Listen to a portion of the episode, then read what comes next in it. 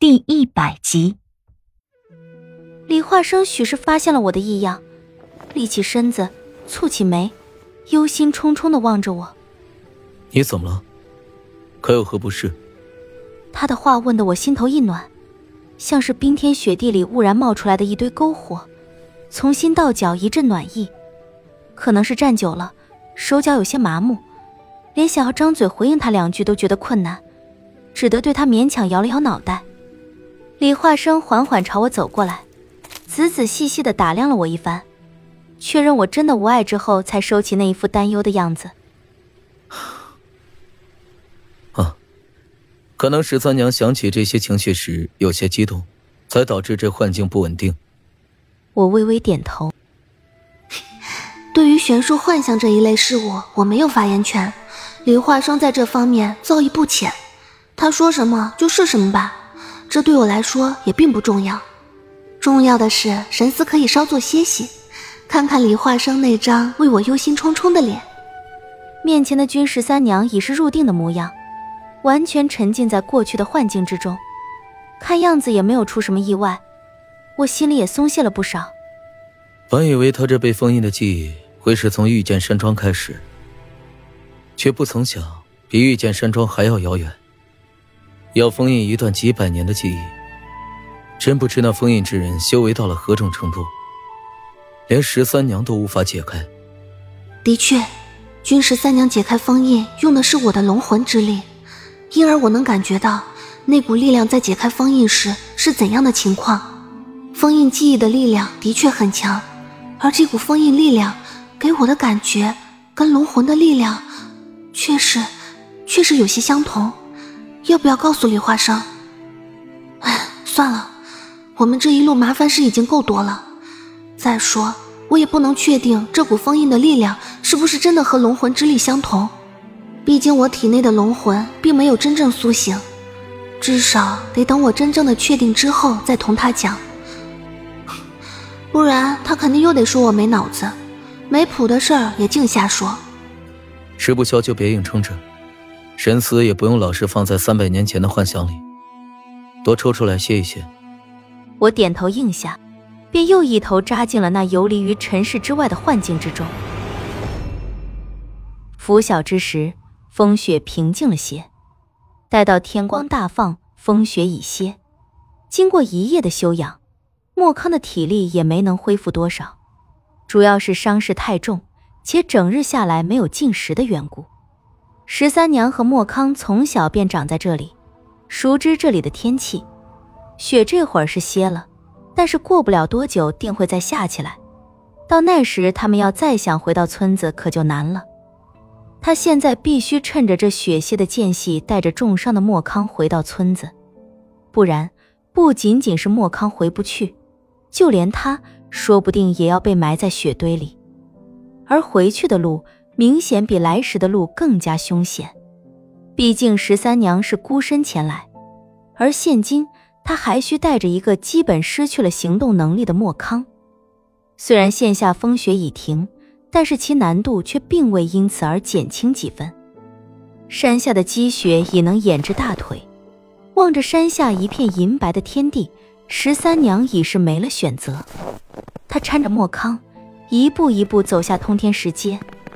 我已经对是否有人来救他们不抱任何希望了，已经认定这是一条只有靠他们两个才能走回去的路，却意外的在登山路口添了几个帮手，是族中长老们派来寻找十三娘和莫康的。昨日莫康带领族人外出打猎，却未见一人回去，一同外出的皆是族中年轻力壮的汉子，都是家中的主劳力，这一去便是大半个村子的年轻汉子。一夜未归，家中老人妻儿都已乱了阵脚。天刚破晓，族中长事便派人外出寻找，就在须弥山下的通天石阶路口碰见了十三娘跟重伤的莫康。我心里悬着的大石头总算是着了地，一路紧张的十三娘也松懈下来。我已经不大能够感觉到十三娘的担忧，毕竟有这一群人搀扶，回到族中已经不是什么难事了。话不闲谈，回到族里已是临近正午，歇了一上午的风雪逐渐行转，寒风渐渐肆虐了起来。药师为莫康的伤口上了药，将几处折断的筋骨固定。乱石堆砌的石屋里燃着火堆，将外面严寒刺骨的空气隔绝开来。屋中一片暖意，石床上铺着毛毡虎皮，在石屋之外围着一大群本族人，但他们并非是来关心莫康伤势的。十三娘一回到族中，就被他阿爹带回家中关了起来。她不愿让自己的女儿再插手莫康的事情。如今，莫康已是整个军族的罪人，因为同他一起外出打猎的本族人没有一个活着回来。而他却回来了，就他一个外族人回来了。在他这些族人眼中，一个外族人就算再厉害，始终都要比本族人低上一等。他莫康可以死，可本族人却万万不能死。况且，这回跟着莫康外出的军族人足有十余个，这几乎是大半个村子的年轻人。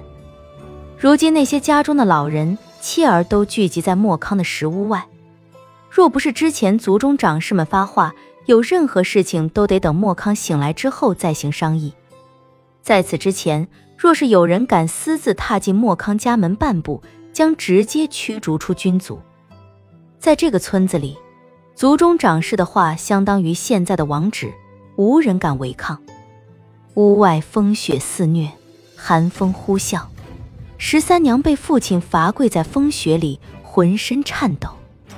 她双腿、膝盖已经麻木，已经不记得自己在这雪地里跪了多久，身体渐渐僵硬，失去知觉，面色苍白如纸，那是一种绝望的神情。因为在数个时辰之前，他父亲已经决定将她嫁作他人。第二日天刚放明，莫康屋外依然有着几个军族族人守着，手中皆是拿着棍棒弓弩。他们已在这风雪中苦等了整整一宿，若不是之前族中的长士们有过吩咐，现今莫康的石屋能否保住都成问题。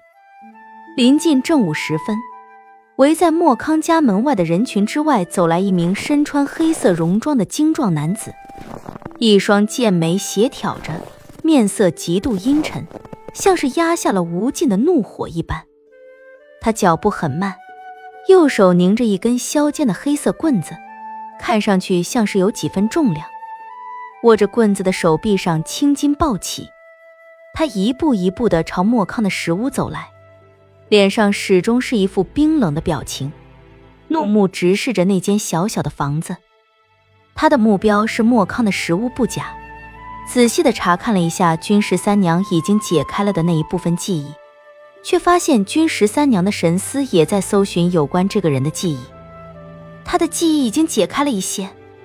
要想在记忆里找一个人并不难，一个念头的时间，我就清楚的知晓如今眼前的这个杀气腾腾的人是谁。